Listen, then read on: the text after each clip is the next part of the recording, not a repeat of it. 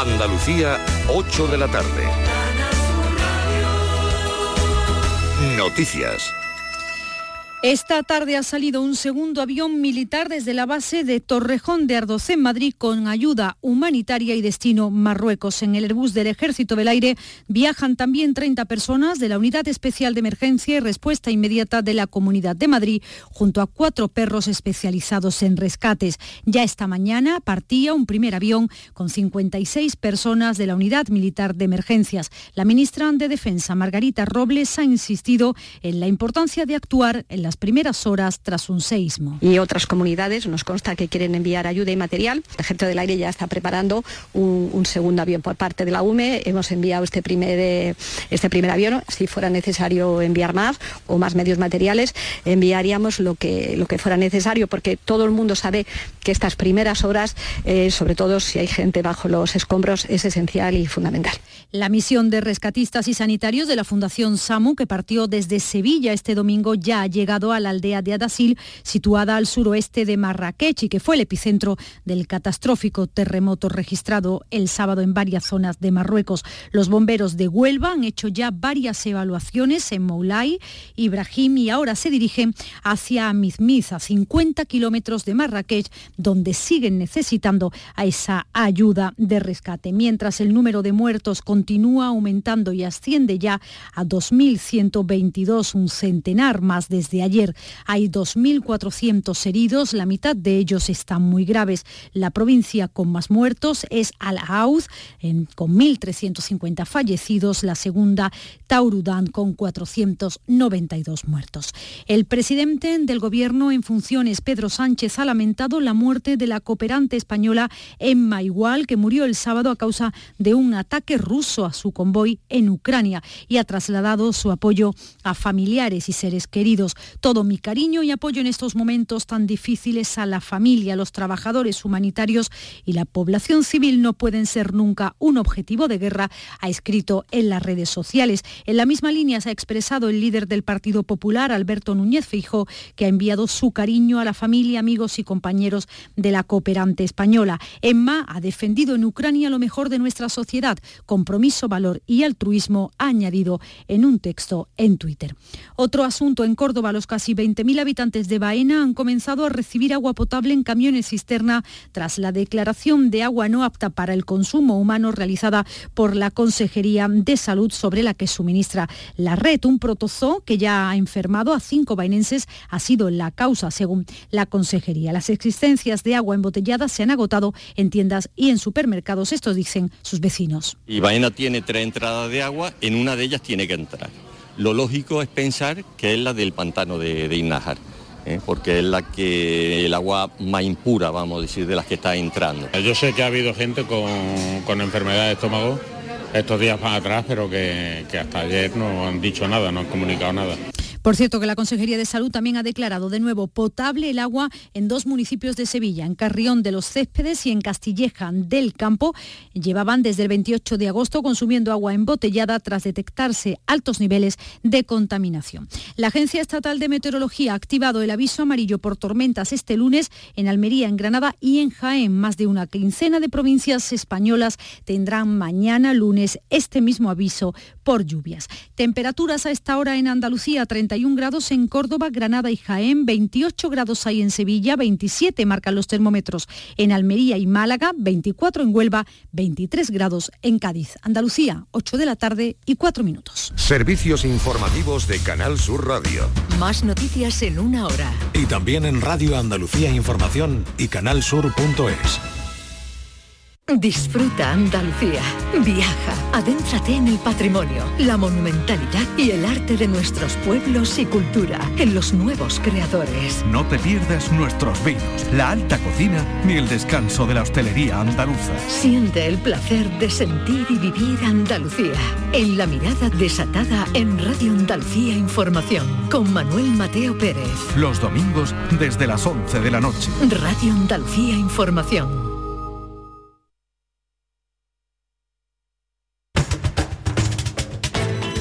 Carrusel Taurino con Juan Ramón Romero. Radio Andalucía Información.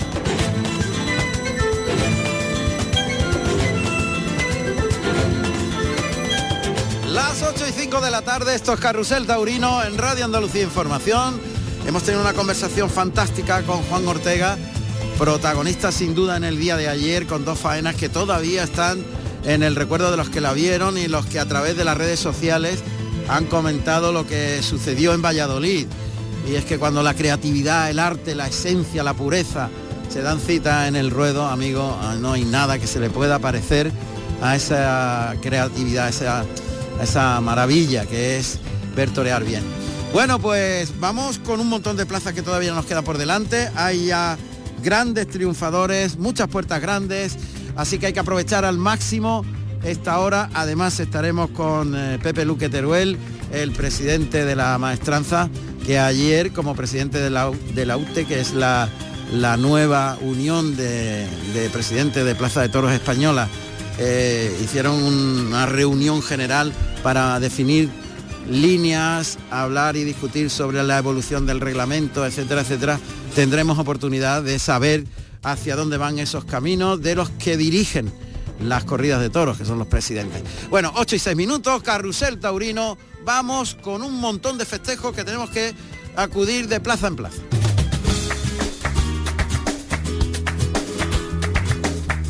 Carrusel Taurino, Radio Andalucía Información. Os recuerdo que en la Plaza de Toros de Albacete, eh, los toros de los Espartales, corrida de rejones, lleno total, Andy Cartagena oreja, Diego Ventura dos orejas, Lea Vicens silencio. En Valladolid con 5.500 personas, una media plaza, toros de Victoriano del Río de gran juego, Sebastián Castella dos orejas, José María Manzanares dos orejas, Tomás Rufo dos orejas. En Murcia con un cuarto de plaza y toros de Luis Algarra, que los primeros han resultado buenos. Eh, Emilio de Justo, ovación, perdió con el acero el triunfo. Ginés Marín, que sustituye a Cayetano, cortó una oreja y Pablo Aguado estaba lidiando al tercero de la tarde. En DAX, eh, toros de Jandilla con casi lleno. Eh, Urdiales que sustituye a Morante, oreja y ovación. Daniel Luque cortó dos orejas de su primer toro y una Clemente. En Arles, en Francia también toros de Hubert Jonet, la corrida torista, una corrida áspera y dura. Rafaelillo, silencio y silencio. Álvaro de la Calle, ovación y silencio. Alberto Lamelas en una gran faena, dos orejas y le quedaba lidiar al sexto toro. Eh, más resultados de los que hemos podido disfrutar en la plaza de Villanueva del Arzobispo en Jaén estaba comenzando la corrida un tercio de entrada, cuatro toros de Salvador Gavira García y dos de los Ronceles. Javier Cortés, una oreja y estaba liando al segundo toro David Galván. Jesús Enrique Colombo completa el cartel, pero hay mucho más y vamos con ello.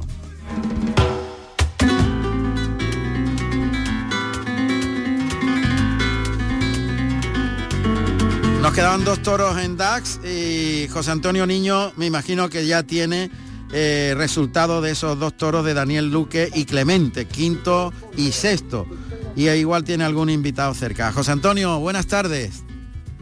Buenas tardes compañeros, pues como bien decías, en el eh, quinto de la tarde Daniel eh, Luque lo intentó por ambos pitones sin poder conseguir el lucimiento ante un parado toro de Jandilla y lo mató de una buena estocada tras no haber conseguido el lucimiento con él y recibió los saludos desde el tercio. Y en el sexto salió un valientísimo Clemente con este sexto toro que se movía mucho y que tenía también problemas, al cual enjaretó varias eh, tandas y alguna también por el lado para matarlo de una estocada y conseguir arrancar la segunda, eh, Uy, eh, ah, tenemos ahí algún problemilla, José Antonio, con el teléfono. Eh, se escuchaba perfecto, ahora... A ver, ahora, sí, ahora sí. Ahora, sí. Sí, Ahí, pues digo que Clemente consiguió arrancarle la, sexta, el al sexto toro de la tarde, la, segunda, la segunda oreja suya y había cortado una en el tercero en una faena de poder a poder con un toro que transmitía mucho y al que Clemente le volvía a tragar mucho dándole unas buenas series por la mano derecha, también naturales de calidad y lo mató de una buena estocada, lo que le valió cortarle la oreja a ese sexto otro de la tarde y permitirle salir a hombros junto con mm, Daniel Luque. Aquí ha habido cerca de 8.000 personas, prácticamente la plaza llena, ambiente espectacular como siempre en DAS, una organización perfecta, y mm, ya todos pensando en la próxima temporada. No se ha notado para nada en la taquilla el tema de la baja de Clementes, digo, perdón, de Morante de la Puebla, sustituido por Diego Urdiales, y la plaza ha estado prácticamente a rebosar. Dax se convierte en una de las ferias importantísimas en Francia. Sin duda. ¿Y el conjunto de la corrida de Jandilla cómo lo calificaría, José Antonio? Pues ha sido una corrida de Jandilla muy bien presentada toda ella, mm, quizás eh, un poquito falta de casta en algunos toros, como en el que le logró eh, arrancar las dos orejas Daniel Luque con esa calidad que tenía. Pero bueno, en conjunto la corrida ha servido. Quizás eh, el peor toro ha sido el, segundo de Diego Urdiales y el segundo también de, Daniel Luque. El resto, el conjunto de la corrida muy bien presentada, no ha habido ningún problema de petición de devolución de ninguno de los toros. La gente yo creo que ha salido contenta del espectáculo que hoy hemos visto en DAX y sobre todo todos en la retina nuevamente Daniel Luque, esta es su plaza. Aquí le quieren mucho, aquí siempre hace unas faenas espectaculares y hoy lo he vuelto a repetir. Todos nos hemos quedado asombrados porque además se da la circunstancia de que entre toro y toro Daniel Luque se va a la enfermería y debe de, hemos preguntado a su gente, y debe de tener una máquina que le, le, proporciona frío y demás, porque los dolores que el torero de Serena todavía tiene eh, pues hacen que entre toro y toro se, se meta en la enfermería y le estén tratando durante esos media hora o 40 minutos que hay, pidiendo permiso siempre a sus compañeros para ir a la enfermería. Espectacular lo de Daniel Luque, cómo está. es una barbaridad. La verdad es que es increíble cómo después de la tremenda acogida que sufrió, un mes después puede haber eh, reaparecido ayer con tres orejas y hoy con dos orejas, pero dos orejas de un faenón que todavía la gente sale toreando por aquí por Dax. Qué bien lo cuenta José Antonio Niño, en este caso desde Dax. Un abrazo compañero, muchas gracias. A vosotros, gracias y hasta una próxima ocasión. Carrusel Taurino, con Juan Ramón Romero, Radio Andalucía Información estaba comenzando la corrida de Villanueva del Arzobispo en Jaén, con un tercio de plaza y una oreja en el esportón de Javier Cortés. Pero Luis Mi Parrado ya tiene mucho más contenido. Luis Mi, adelante. Ya tengo muchísimo más contenido, incluso una puerta grande, que ha sido la de, la de David Galván, en el segundo toro de la tarde. Pero si quieres, porque David Galván está a punto de, estar cerca de nosotros y si te parece, eh, te lo voy a poner al teléfono para que le puedas preguntar lo que, lo que desees. Eh, Jesús Enrique Colombo le ha cortado una oreja al tercer toro de la tarde, Salvador Gavira, un toro que eh, le ha faltado raza, le ha faltado fondo, no ha regalado nada, le ha costado mucho y para adelante, pero ya sabemos que Jesús Enrique Colombo es un torero que lleva el tesón por bandera y no ha dado una embestida por pérdida de principio a fin y luego lo ha matado un estoconazo que ha tirado al toro patas arriba y le ha cortado una oreja. Pero lo más importante de la tarde hasta ahora lleva el nombre y la firma de David Galván.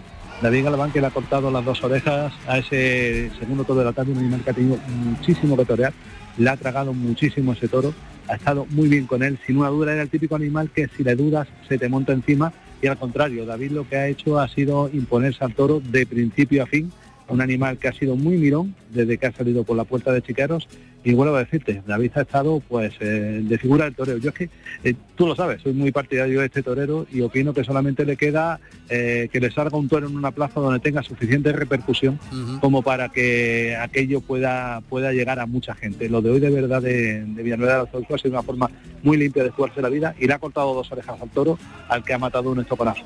¿Te parece? Estoy ahí a ver, a ver si puedo llegar, porque ya sabes lo que son los callejones en mitad de una faena. Es eh, difícil moverse. Ten cuidado, sí, ten cuidado porque... No, no, ya, ya, ya, son mucho, ya es mucho tiempo transitando por los callejones, ¿sabes? Sí, sí. entonces, pues de lo, de lo que se trata es de, no molestar a los profesionales pero a ver si, si se acerca David y si no pudiera hacer, sí, ya viene ya, ya lo tengo, ya lo tengo medio cerca, Juan Ramón. Ya te digo que lo que ha hecho hoy en David en Villanueva del Arzobispo es de esta faena oculta en una plaza, en una plaza de tercera, en el Maremandum del mes de septiembre, pero que te demuestran el momento en el que está un torero. Te paso con David Galván. David Galván García, nacido en San Fernando, Cádiz, el 27 de marzo del año 1992. Tomó la alternativa en Sanlúcar de Barrameda, Cádiz, el 28 de febrero del año 2012, actuando como padrino Ruiz Miguel y como testigo Enrique Ponce con toros de Hermano San Pedro. David, enhorabuena. Muchas gracias, Juan Ramón. Enhorabuena. Eh, lo que cuenta Luis Miguel Parrado a misa y lo que nos ha hecho de resumen pues es la realidad. Esperando que una de estas faenas cumbres de esta temporada puedan tener lugar en un sitio que tenga una repercusión global, digámoslo así, ¿no? Esa es, la espera, ¿no, David? Porque lo demás está todo demostrado este año. Sí, bueno, Juan Ramón, el sino como torero es ese, ¿no? Entregarse independientemente del escenario, pero por supuesto eh, sueño con, hacerlo en una plaza de primera categoría, en un escenario que tenga una repercusión amplia. Y bueno, eh, ya nada más que, por ejemplo, el hecho de que un profesional como Luis Miguel pues eh, haga una crónica eh, con, con, visos altos, pues para mí un, un privilegio, ¿no?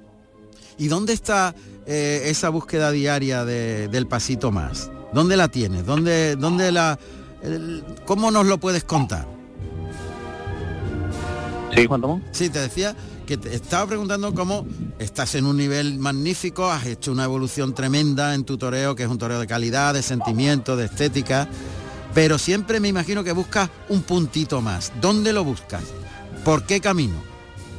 Pues por el de la personalidad y la autenticidad, te diría sin lugar a dudas. Uh -huh. Creo que intento que mi personalidad se expanda cada vez más y, y intentar dentro de mi tauromaquia que, que esa personalidad eh, cale en un aficionado, ¿no? Que ese carisma, esa diferenciación de, de decir David Galván tiene sello propio, es un torero diferente, que sea cada vez más acusado. Eso es mi, mi, gran reto y mi gran sueño día a día para trabajar. Uh -huh. Pues ese es el resumen perfecto. Te queda un toro. ¿Cómo lo encaras ahora mismo, David?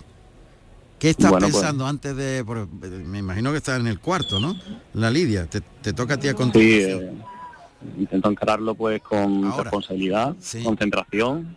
Eso es. Y, y sobre todo pues eh, intentando evadirme de todo, ¿no? Porque el toro sale y uno tiene que estar totalmente consciente y consecuente con cada, cada embestida que, que, te, que te dé, ¿no? Entonces, pues, con mucha concentración.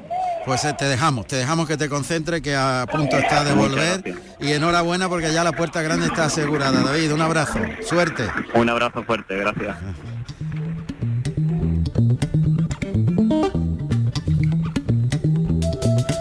Llueve en Madrid a mares. Llueve en Madrid a mares. Tanto es así que se ha despoblado completamente el tendido, la gente busca refugio arriba y hay charcos importantes. Una trompa, una tromba de agua ha caído fuertemente en las ventas en un toro el cuarto que no le ha dado ninguna facilidad a Paco Ramos, que ha tenido que matar como ha podido a ese primero de eh, la ganadería de Juan Luis Fraile. Lo ha hecho con la montera calada y no le ha venido mal porque sigue lloviendo fuertemente sobre las ventas, sobre la capital. Y esto cambia mucho el asunto, ¿verdad? Alberto Bautista, se complica aún más la corrida con la lluvia que está cayendo. Pues sí, muchísimo además, Juan Ramón. Nos hemos tenido además que refugiar en la sala de prensa porque era tremendo el aguacero, me imagino que lo habéis podido ver sí. en televisión. Sí. Pero bueno, es tremendo lo que está cayendo, un diluvio, y no parece que esto vaya a parar, ¿no? Y nos estábamos preguntando entre los compañeros pues si podía ser que el festejo se, se suspendiera. Todavía no, no, tenemos noticias y bueno, no ha saltado el quinto de la tarde, pero bueno, hay que reseñar que me imagino que, que lo habéis visto en televisión, no sabéis lo que hemos disfrutado con, con Damián Castaño y ese pedazo de toro de Valdellán, el segundo de la tarde. Un toro que, bueno, que uno de esos toros que, que le puede cambiar el destino a un, a un torero que llevaba un cortijo por cada pitón y que hemos disfrutado de manera rotunda eh, ese, esa faena, ¿no? que la pena que no la ha matado Damián Castaño, pero bueno, ha estado sensacional el diestro salvantino y, y, nos ha dejado además esa sensación, no sé si a vosotros también os ha parecido, sí. que parecía que el toro tenía más muletazos, ¿no? Pero, pero bueno, a mí francamente me ha encantado, eh, una vuelta al ruedo con honores, eh, además de, de las faenas que calan en Madrid dio una vuelta al ruedo, eh, sin opciones Luis Gerpe en el tercero, de Valdellán también.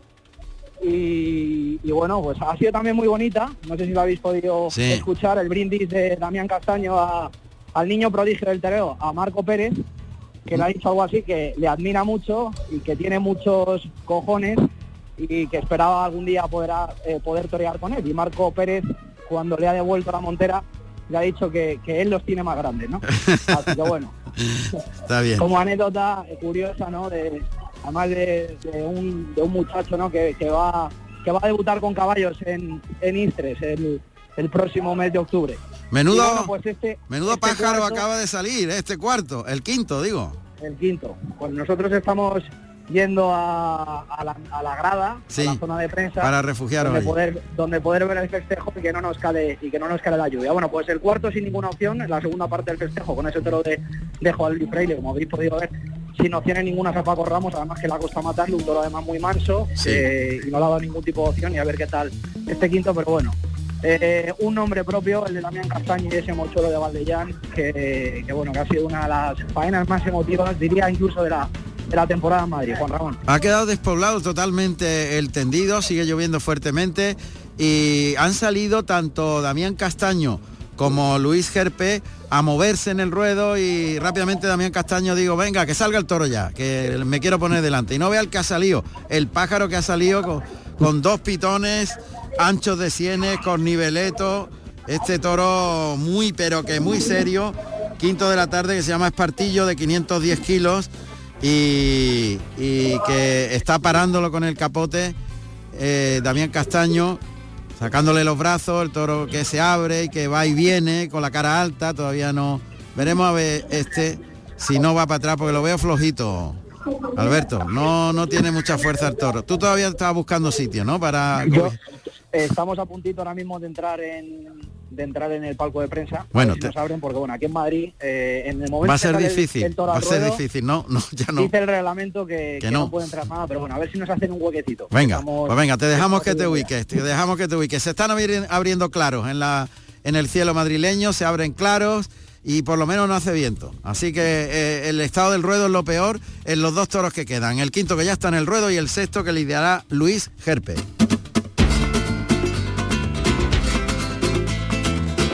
Valladolid le debemos tres puertas grandes a Sebastián Castella, Manzanares y Tomás Rufo, pero igual han apretado más todavía en la segunda parte. Pepe Esteves es quien lo sabe. Eh, Pepe, ¿cómo ha ido la segunda parte del festejo en Valladolid? Buenas tardes de nuevo. Pues eh, Sebastián Castella en el cuarto estuvo muy voluntarioso con un toro, bueno, pues eh, manejable, pero afligido, que pues eh, pareció estar lesionado en de, la pata derecha. Pues escuchó ovación en ese cuarto toro. Y Manzanares obtuvo dos orejas del quinto cuando está entrando a matar. Tomás Rufo ha pinchado nuevamente ya se ha sumado un posible corte de, orejas. En Manzanares, como decíamos, cortó dos orejas al quinto, un toro que no podía fallar de célebre reata aldeano, con una pijeta, un tranco, una embestida extraordinaria. Y el alicantino, pues si bien es cierto cortó dos orejas, estuvo por debajo sin acoplarse, le faltó continuidad, eh, pues eh, todo muy aislado, sin, sin ligazón, pero bueno, pues la, esa gran efectividad eh, con la estocada pues eh, hizo que, que, le dieran también eh, dos trofeos, también hay que decirlo, generosos cuando se perfila nuevamente. Tomargo pincha por tercera vez, por lo tanto se va a quedar la cosa en Sebastián Castella, dos orejas y ovación. José María Manzanares, dos orejas y dos orejas, y Tomás Rufo, dos orejas. Hay que destacar las importantes actuaciones que ha habido entre las cuadrillas, destacando un tercio de varas de Francisco María, luego tanto Sergio Blasco como Fernando Sánchez se han desmonterado, José Chacón una tarde muy completa tanto la lidia como con los palos, Diego Vicente y Cebavera y Andrés Revuelta también. Cuando suena un aviso en este sexto de la tarde en Valladolid, hay que destacar la gran corrida de toros en líneas generales de Victoriano del Río con tres y cuatro ejemplares de muy alta nota. Bueno, pues eso es muy importante. Recordamos que ha habido media entrada y tres puertas grandes, la de Sebastián Castella, José María Manzanares y Tomás Rufo. Lo ha contado como siempre de forma genial don Pepe Estevez. Hasta la próxima, Pepe. Gracias. Buenas tardes, eh, Juan Ramón. Sebastián Turzac Castella, nacido en Béziers, Francia el 31 de enero del año 1983. Tomó la alternativa en Béziers el 12 de agosto del año 2000, actuando como padrino Enrique Ponce y como testigo José Tomás con toros de Juan Pedro Domecq. José María Dols Samper, José María Manzanares, nacido en Alicante, el 3 de enero del año 1982. Tomó la alternativa en Alicante el 24 de junio del año 2003, actuando como padrino Enrique Ponce y como testigo Rivera Ordóñez con toros de Daniel Ruiz. Tomás Rufo Resino, Tomás Rufo, nacido en Pepino, provincia de Toledo, el 8 de julio de 1999. Tomó la alternativa en Valladolid el 11 de septiembre del 2021, actuando como padrino el Juli y como testigo José María Manzanares, con toros de García Grande. Carrusel Taurino, con Juan Ramón Romero, Radio Andalucía Información. 8 y 25, vamos a, Salamanca, allí está Paula Zorita, Toros de Bellosino, Miguel Ángel Pereira, Leo Valadez y Manuel Dios le guarde. En Salamanca, en la feria, en la glorieta. Paula, ¿qué tal? Buenas tardes. Mira, estamos viviendo ahora mismo un momento un poco desconcertante porque el sexto toro de repente ha caído fulminado al suelo y no sé yo si lo levantarán. Estaba ya en el final de faena y no ha podido ni entrar a matar Manuel Dios le guarde. Caramba. No sé qué pasará. Una cosa muy rara. Más nos has pillado en este momento. Bueno, pues cuéntanos lo anterior, que será seguro bastante más interesante. Sí, te cuento. Mira, pues eh, hoy toreaban Miguel Ángel Pereira, Leo Valadez y Manuel Dios le guarde, toros del Bellocino. Eh, Manuel Pereira, eso, Miguel Pereira se ha asegurado la puerta grande y ha cortado una oreja en el primero y dos en su segundo. Y eh, bueno, Leo Valadez ha sido silencio. No, no, he hablado con él. He hablado con él ya. Eh, Manuel Dios le guarde, o sea, Leo Valadez, perdón, ha sido silenciado en su actuación, en sus dos actuaciones, y Manuel Dios le guarde ha cortado una oreja y pues en este eh, no sabemos qué va a pasar, porque al no entrar a matar no sabemos cómo, cómo va a ser la cosa. Claro. Bueno, eh, la entrada de público, Paula. Eh, pues media entrada. Media entrada. ¿Y el juego de los toros de Bellosino, cómo lo calificarías? Pues la verdad que ha sido muy bueno en su conjunto. Ha habido un toro extraordinario, el cuarto, de nombre madrileño, que ha sido muy bueno.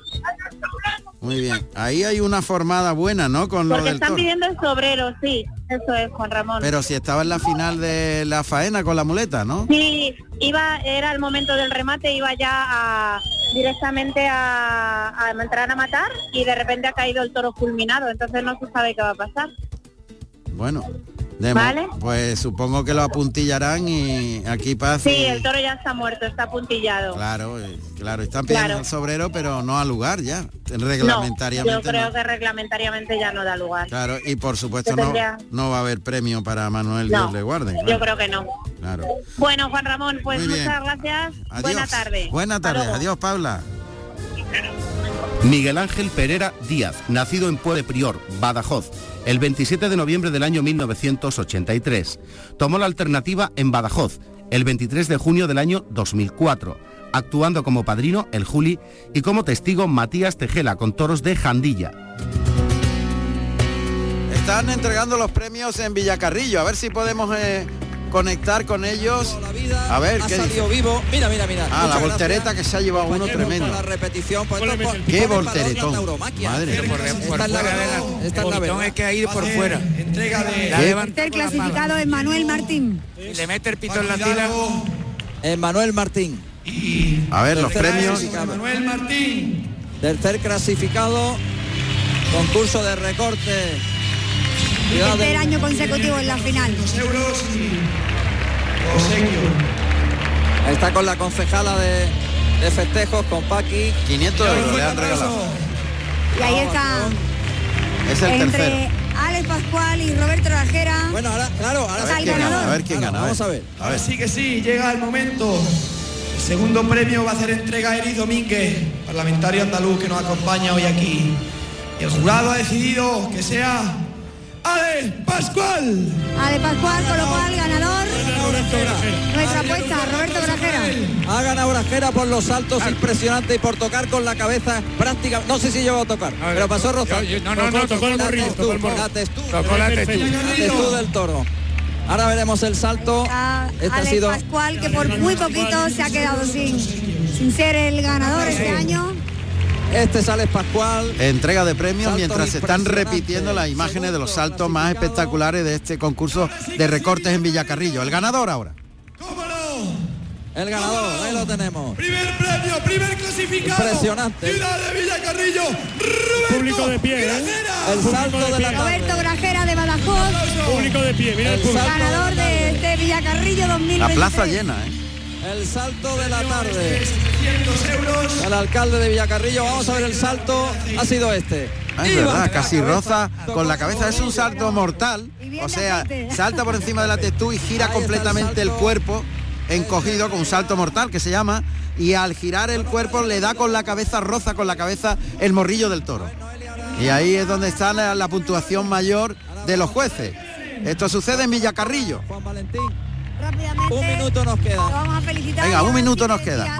A ver, que va a hablar el, ganador. quitado, pero bien. Por supuesto que sí, una alegría muy grande y nada, he venido a ganar y así lo he hecho. Y en el coche venía diciendo lo que voy voy a ganar y, y mira por dónde ha salido así. ¿Qué le dedicas este triunfo? Pues a mis padres, a mi familia y a mi novia y a todos los que me apoyan y me quieren en este mundo. Enhorabuena, disfrutarlo mucho. Qué bonito. Ahí está. Qué valores. Bueno, maravilloso. Claro. Bueno, vamos a ir poniendo puntos. Ahora, se van, se van en la tele y nos, vamos también nosotros de Villacarrillo en la radio.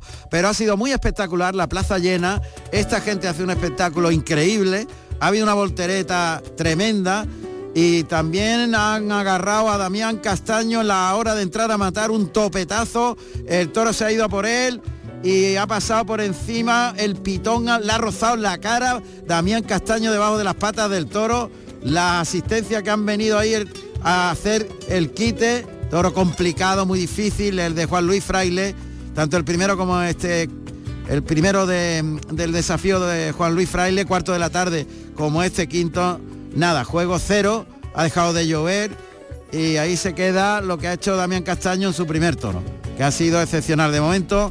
Ganan los de Valdellán por goleada a los de Juan Luis Fraile. Esa es la realidad. Queda un toro, el sexto para Luis Gerpe en la plaza de Madrid.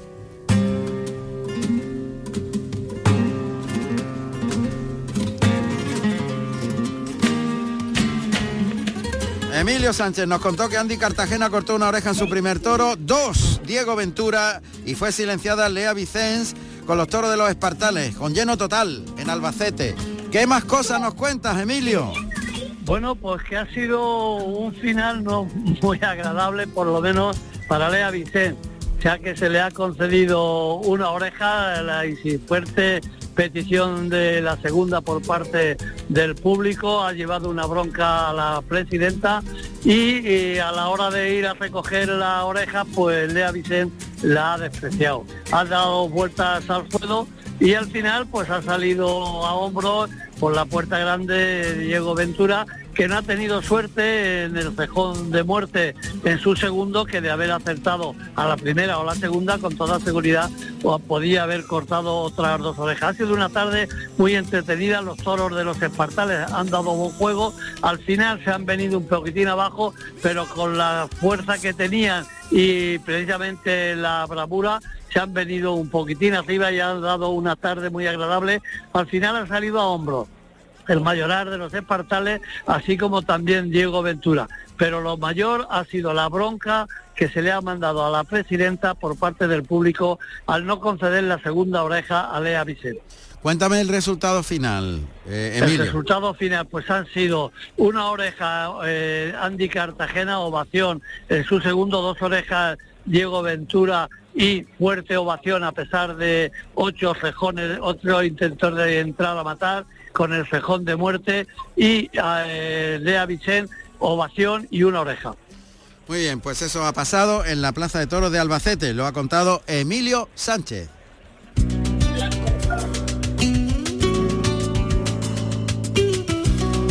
Vamos a Murcia, Eliana Bellán nos cuenta el desarrollo de esta primera corrida de la feria murciana, toros de Luis Algarra con un cuarto de plaza, eh, Ginés Marín sustituye a Cayetano, Emilio de Justo fue ovacionado en el primero, Cayetano cortó una oreja, estaba toreando al tercero Pablo Aguado. Eliana, adelante, cuéntanos, ¿qué ha pasado de más en, esta corrida de Murcia, primera de la feria? Hola de nuevo Juan Ramón. Pues mira, se- eh, sevillano pinchó en reiteradas ocasiones en el tercero de la tarde y no pudo tener ningún trofeo. Fue ovacionado en, eh, con saludos desde el tercio. En el cuarto de la tarde, tras la merienda, salió un avanto toro burraco de una fina estampa, pero que muy falto de fuerzas. El diestro extremeño no tuvo ninguna opción. Palmas cariñosas por parte del público para el torero y pitos en el arrastre para el toro. Ahora mismo nos encontramos en la lidia del quinto, al que Ginés Marina ha recibido con un ramillete de templadas verónicas, un toro de muy fina estampa, pero también falto de fuerza y está muy apulado en tablas. Va ahora mismo va a coger la muleta el eh, Ginés Marín. Ginés Marín. Quedan quinto eh, la faena de muleta y Pablo Aguado en el sexto. Y recordamos y que por lo hay... pronto únicamente una oreja de Ginés Marín eh, al segundo de la tarde. Perfecto, muy bien, gracias. Eliana Bellán desde Murcia. Carrusel Taurino, Radio Andalucía Información. Plaza de Toros de Sevilla, de primera categoría. La Real Maestranza de Caballería de Sevilla es un espléndido edificio que fue diseñado en el año 1761 por el arquitecto Vicente San Martín, sobre lo que siempre fue en Sevilla el coso llamado del Baratillo, de madera y cuadrilongo, del que ya se tienen noticias en el año 1707. La obra realizada por San Martín fue restaurada a principios del siglo XX por el famoso arquitecto regionalista Aníbal González, autor también de los aledaños que albergan diversos complementos fundamentales del coso taurino sevillano, el Museo Maestrante, la capilla y la sede social de la Real Maestranza de Caballería. La fachada principal, ubicada en el sevillano Paseo de Colón, junto al río Guadalquivir, viene centrada por la Puerta del Príncipe, decorada con mármoles y una verja del siglo XVII que diseñó Roldán procedente de un convento desaparecido. Tiene un aforo para 11.100 espectadores. Esta plaza emblemática, esta plaza fundamental, pilar del toreo, la preside eh, Pepe Luque Teruel, al que vamos a saludar inmediatamente, porque además es el presidente de la Unión de Presidentes, valga las tres redundancias, de Plaza de Toros de España, la UTE, que ayer tuvo una reunión muy importante para marcar y definir eh, distintos caminos eh, en el conjunto de lo que quieren lograr con esta unión que, que desde luego está iniciando su camino, pero que aglutina pues a una cantidad enorme de, de presidentes, 60 presidentes en activo de diferentes plazas de toros, eh, 10 de ellos plazas de primera categoría y que de alguna forma pues están haciendo un trabajo, un- sentando las bases de un trabajo de futuro fundamental de quienes dirigen el espectáculo taurino. Pepe, ¿qué tal? Buenas tardes. Buenas tardes, Juan Ramón. Bueno, pues es un placer saludarte y sobre todo vamos a conocer de primera mano lo que ayer consensuasteis, las líneas maestras de lo que puede ser el futuro de esta Unión de Presidentes de Plaza de Toros de España, que, que ya tiene un peso específico muy importante. Cuéntanos. Eh, bueno, en primer lugar el placer es mío, Juan Ramón, por, por- primero por participar en este programa que hacéis tan bueno, que te llevo escuchando toda la tarde y vaya entrevista buena que le ha hecho a ese gran torero que es Juan Ortega, ¿eh? Vaya Sí, entrevista sí, buena, ¿eh? sí, la verdad es que- Enhorabuena. Gracias, la verdad es que Juan eh, tiene mucha profundidad y hay que buscar ahí dentro del alma las claves ¿no? de su torero. Claro. Magnífica entrevista. bueno, gracias. pues Juan, Juan Ramón, nos, nos reunimos ayer eh, un gran número de presidentes que hemos formado la Unión de Presidentes de Plaza de Toro de España. Eh, ya que estamos en un medio de comunicación andaluz, en la radio pública andaluza, te digo que todos los presidentes de Andalucía, todos, eh, cualquier plaza que se te pueda imaginar, estamos en la, en la Unión de Presidentes. los, los presidentes de las tres plazas de primera, todos los presidentes de Sevilla, todos los presidentes de Málaga, los de, eh, los de Córdoba, Granada, Huelva, Jerez, Puerto, Almería, Jaén, etcétera, y muchas otras plazas. No me quiero dejar ninguna fuera, pero muchas otras plazas importantes, Antequera, Ronda, eh, Las Líneas, Las Esiras, eh, eh, much- muchas, en Huelva, eh, Valverde, Cortegana, en Sevilla Morón, eh, etcétera, etcétera, etcétera. No me quiero dejar ninguno fuera, eh, pero ya te puedes imaginar la cantidad de presidentes que tenemos. Bien, y estábamos muy concienciados de la necesidad que había de compartir la, eh, la, eh, la sabiduría, la experiencia, porque es una, una actividad práctica que, que requiere de una, cierta experiencia y en esta unión pues hay grandes presidentes que, que atesoran todo eso. Eh, entonces eh, decidimos crear, y esta es la gran novedad, de nuestra- una de las novedades de nuestra reunión de ayer, crear un gabinete de apoyo al presidente, tanto técnico como jurídico. Ese gabinete lo va a coordinar, lo va a dirigir uno de nuestros presidentes, nuestro decano, uno de nuestros presidentes con más experiencia y más sabiduría, que es Gabriel Fernández Rey, que es nuestro presidente aquí en Sevilla, ¿eh? la maestranza. Eh, la parte jurídica también la va a llevar Anabel Moreno Muela, nuestra presidenta, que ha sido todo un referente en el mundo de los palcos. Eh, también formará parte Mariano de Dama, presidente de Granada. En fin, y todo esto se desarrollará a través de los representantes que tenemos en las diferentes zonas de, de la Unión. La verdad que es algo muy novedoso y que, y que no se había hecho nunca antes. Eh, y que puede servir para todo, para todos aquellos que sean o no sean socios de nuestra unión, es decir, para aquellos presidentes que presidan en, un, en cualquier plaza eh, y que no sean de la, de la Unión también podrán, podrán llamarnos y para que le, le apoyemos, le, le ayudemos en la, tanto la parte previa de, de la corrida, la- en las preliminares, que es donde vienen de verdad las dificultades. Una vez que ya el presidente se suba al palco ya es decisión de él, ¿no? La- las decisiones que se tomen. Pero en los previos, en las diferentes vicisitudes que se producen muchas. Es una función muy importante, Juan Ramón, que nos pone la administración en manos de, eh, de los aficionados, ¿no? Los aficionados que tienen competencia para desarrollarla. Y, pero en verdad es una función pública, entonces requiere de unos conocimientos, de una habilidad y, y bien, esto tiene que salir bien y hay que hacerlo siempre buscando eh, el bien de la tauromaquia. Y eso requiere una sabiduría que, que ha sido pionero, que, nosotros nos unamos y la pongamos al servicio del presidente. Bien, esa es la, digamos, el resumen general y la línea maestra. Por cierto, que ha habido, he leído una noticia en la que un presidente ha ganado un litigio a un compañero, un periodista, que, bueno, pues que de alguna manera mm, este, le, le insultó. Sí, le insultó, claro, eso Le- ocurre mucho con los presidentes. Eh, ha habido hasta mm, personas que han estado incluso en los equipos o que han sido presidentes que siguen haciéndolo y insultando a compañeros o presidentes a otros presidentes. En fin, eso, eso es lo que nosotros precisamente de lo que nosotros huimos, ¿no? Lo que no queremos hacer. Lo que queremos es defender a los presidentes eh, porque bueno, la función que realizamos es a favor de la tauromaquia, hacemos un- es la dirección del espectáculo, es algo importantísimo. Todo el que ame la tauromaquia no puede ir contra uno de sus actuantes. Eh, y luego los excesos, como la noticia que tú me cuentas, Sí, Juan Ramón, sí. eso es un exceso, bueno, eso fue Brutal, claramente sí, sí, fue un insulto, Un insulto. uno, bien, pues para apoyar, para apoyar a esos presidentes estamos nosotros. Jamás oirás a un miembro de la Unión criticar a otro, a otro presidente. ¿Eh? Para apoyar a los que sufran ese tipo de ataques, para eso eh, montamos toda esta estructura y montamos toda esta, y se ha creado la Unión. ¿Y cómo sería, para alguien que nos esté escuchando, cómo es el protocolo? O sea, el, el presidente eh, que necesita ayuda se pone en contacto con la, con la directamente Unión. en, en conta- en contacto con la Unión, con, con nosotros, con el coordinador, que va a ser eh, don Gabriel Fernández Rey, y, y lo que se le ofrece a través de los representantes que tenemos en la Unión, locales, en diferentes zonas, Sí. eh, a través del gabinete central o de, o de los locales, pues la, el- el- el- la ayuda necesaria en todos los sentidos, tanto jurídica como en los conocimientos, porque la mayoría de las veces lo que ocurre es que no se sabe por dónde tirar ante una situación, una situación que se produce, algo que no está previsto en el reglamento, o cómo interpretar el reglamento eh, en las cuestiones previas. Por ejemplo, eh, ha habido casos donde eh, no se ha querido sortear, por ejemplo, una corrida. Entonces, la- la- el debate, si procede o no procede el sorteo, cuestiones de ese tipo previas, eh, muchas veces el presidente se ve que no sabe por dónde tirar. Y el apoyo de un compañero, el apoyo de personas que han pasado por esas mismas situaciones, el apoyo de un grupo completo, pues es algo bastante interesante. Bien. Luego también en la relación que tenemos con, con las instituciones, con la pues la unión lo que hace es una piña entre todos ¿eh? y una, una fuerza, una eh, una a los grandes presidentes para, para poder hablar del colectivo de los presidentes. Yo, por ejemplo, em, recuerdo en una feria de Jaén donde no iba a haber sorteo porque cada torero traía su toro y había una polémica brutal eh, que si eso era legal, que si no era legal y, y cosas como estas suceden en los previos. Pero ¿qué pasa?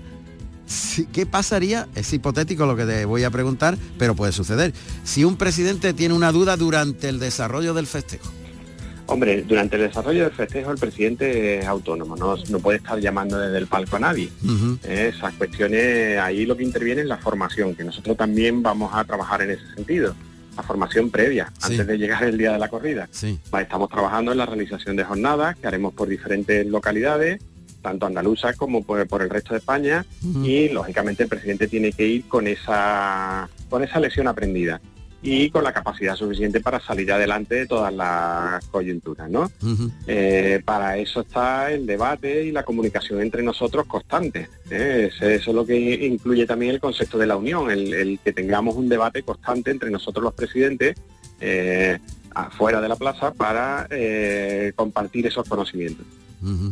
Pepe, Hombre, eh, lógicamente, Juan Ramón, cuando un presidente tiene que dar o no dar una oreja, no puede llamar a nadie. No, no, me, no me refería a eso, pero por ejemplo, en casos donde eh, pueda haber un- algo que está fuera del reglamento, ¿no? Que, que no se conoce o que hay una ambigüedad al respecto de decisiones, ¿no? Que, que haya que Bueno, los reglamentos prevén que en las situaciones que no estén reguladas se dará una salida razonable conforme a las costumbres, conforme a lo que siempre se ha hecho. Y ahí es donde interviene la experiencia de nuestros presidentes Bien. más longevos, los que llevan más años en los palcos, que tenemos a muchos. Sí. Eh, en conocer bien las plazas, en conocer bien tu, eh, tu público, en conocer, en saber qué hacer en esos momentos que no están previstos en los reglamentos. Y eso es lo que vamos a compartir.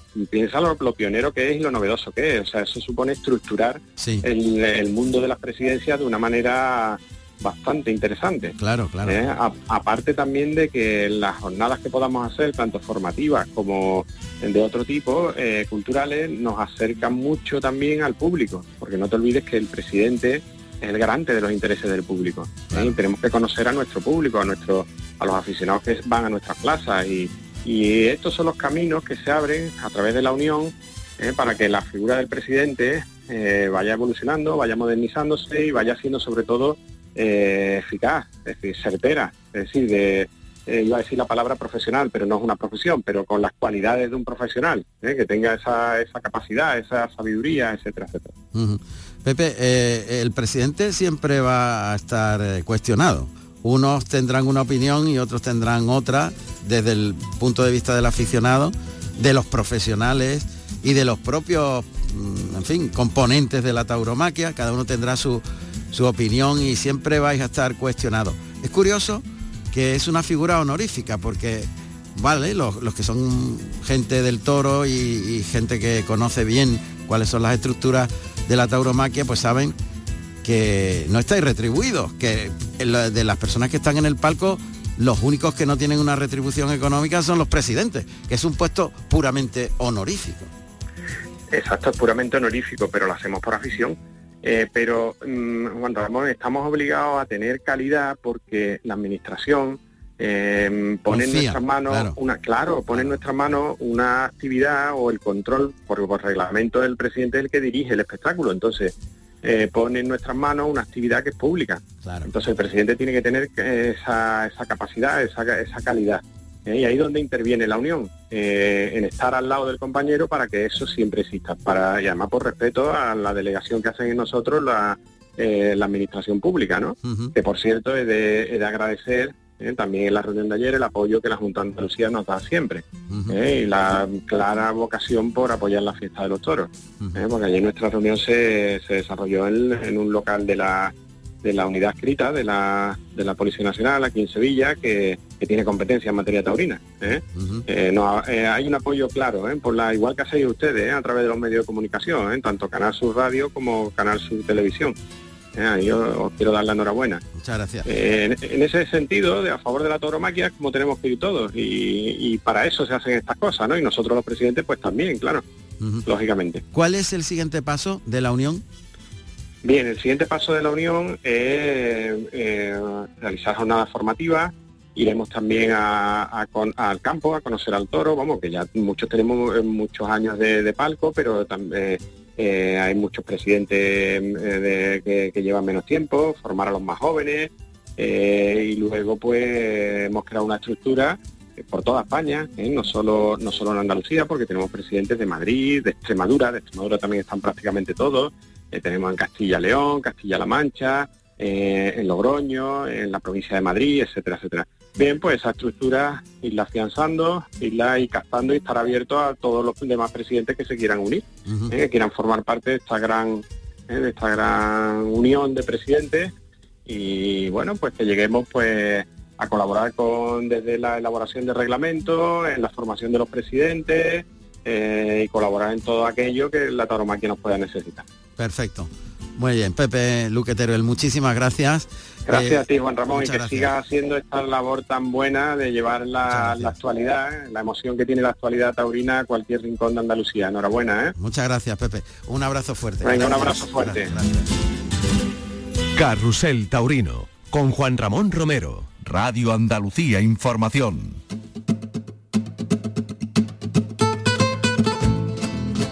Daniel Rufo Luque. Da- Daniel Rufo Luque, Daniel Luque, nacido en Gerena, Sevilla, el 21 de noviembre del año 1989.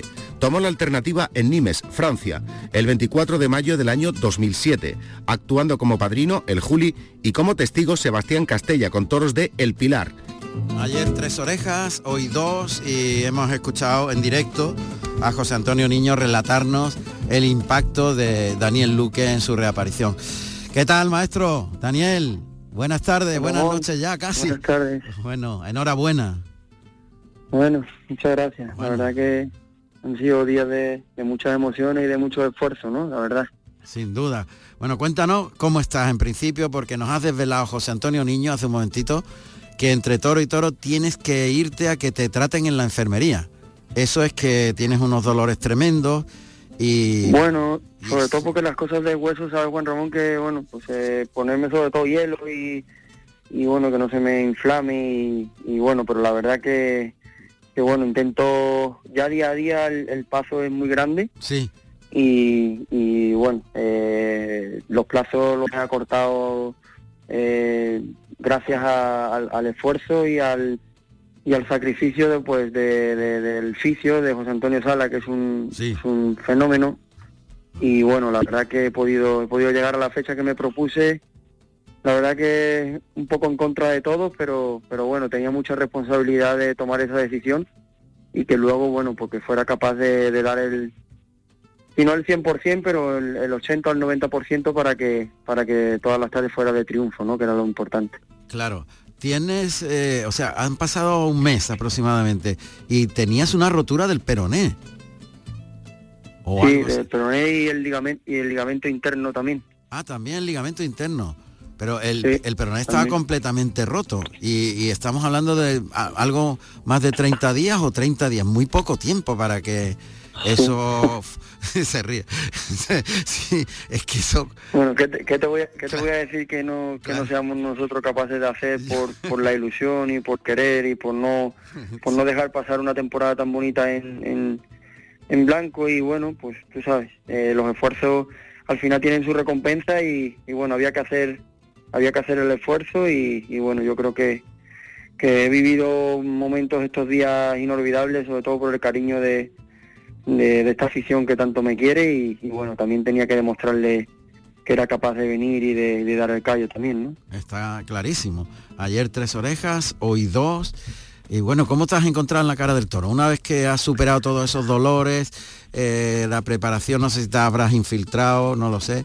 Eh, no, no, no, no, no, me llega he infiltrado, no. La, la preparación ha sido muy justa. Claro, es que no te ha dado Ramón, tiempo, yo- a- claro. no te Nada, he toreado dos becerras en casa de Juan Pedro Domé Sí. y en casa de José Luis Pereira, eh, un novillero amigo mío, pues toreó un toro y, y eso era el primer animal que me ponía. Le pegué un- una tanda o dos detrás de él Sí. y, y bueno, y esa ha sido la preparación y el fisio y, y al final la mente, la mente en la que te lleva luego a hacer, hacer estas cosas, ¿no? Claro, e- es tu capacidad mental, porque dolerte te duele igual que a todo el mundo, eso de que sois de otra pasta, mm, no, eres de no, la misma pasta, la misma piel, la misma la- musculatura, todo igual, te duele lo mismo. Sí, lo que pasa es bueno que tenemos esa capacidad de sufrimiento, ¿no? Y de y de cuando ya te pones el vestido de torar, pues eh, sales a una plaza eh, muchas veces mermado de facultades porque te ha pegado un toro el día ante un porrazo y no puedes y cuando llega allí se te quitan los dolores.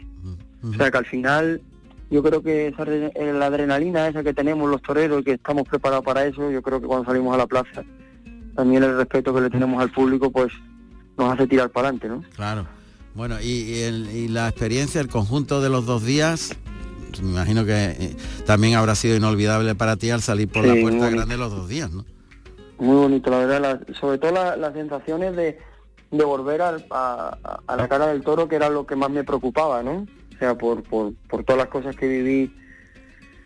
Bueno, pues ese día, eh, que bueno, que no hay que olvidar, porque las cosas pasan y, y todos los días, pues, eh, estamos expuestos a, a estas cosas, ¿no? Pero, pero bueno, yo en mi caso eh, tenía mis dudas y, y bueno, la verdad que que cuando salió el toro ya no me acordaba de nada y me pude, creo que me he puesto en el mismo sitio donde donde donde aquel día don- donde aquel día terminó todo y, y bueno, yo creo que eso es lo más importante.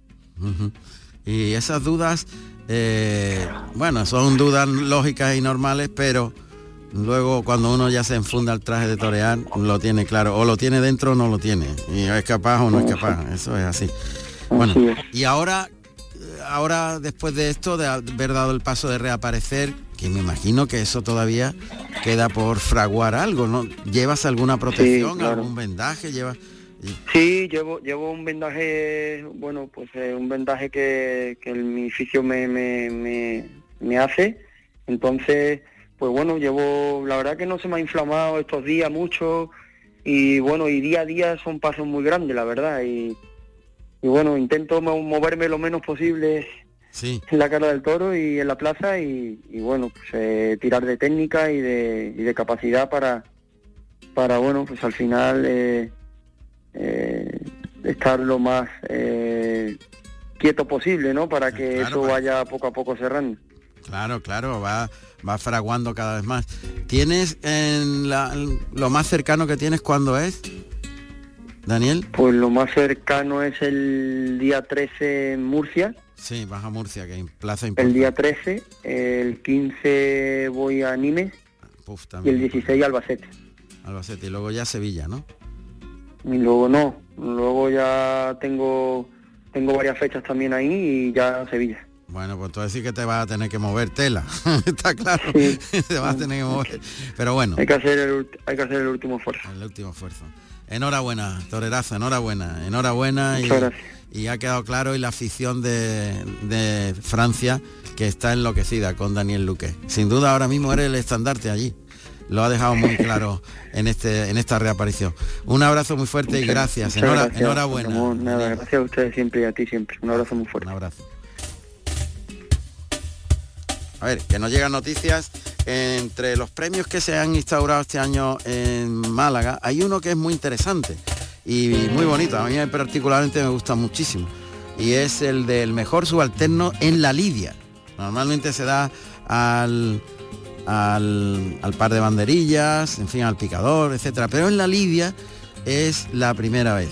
Y tenemos noticia del ganador de esta feria. Y ojo porque ya cuando estaba ejecutando la lidia, eh, el ganador, que es Jorge Fuentes, del premio de la Peña Taurina de Cártama, pues destacó de una manera soberbia.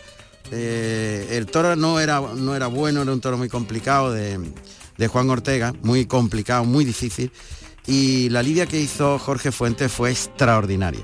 Ahora se ve premiada por ese grupo de muy buenos aficionados que componen la Peña Taurina de Cártama, que nos envían el resultado de la votación de todos sus miembros para dar el premio y que ha recaído en Jorge Fuentes, ha sido el ganador eh, de la cuadrilla, como digo, de, Juan Ortega. Ha sido el ganador del primer trofeo a la mejor brega de la Feria Taurina de Málaga, creado por la Peña Taurina de Cártama. Esto es. Jorge Fuentes. Pues mira, si alguien eh, lo tiene cerca, pues se ha llevado el premio a la mejor brega de la Feria de Málaga, Jorge Fuentes, de la cuadrilla de Juan Ortega. Enhorabuena, enhorabuena él también. Bueno, señores, que nos quedan dos minutos, que son las nueve de la noche y os vamos a decir adiós.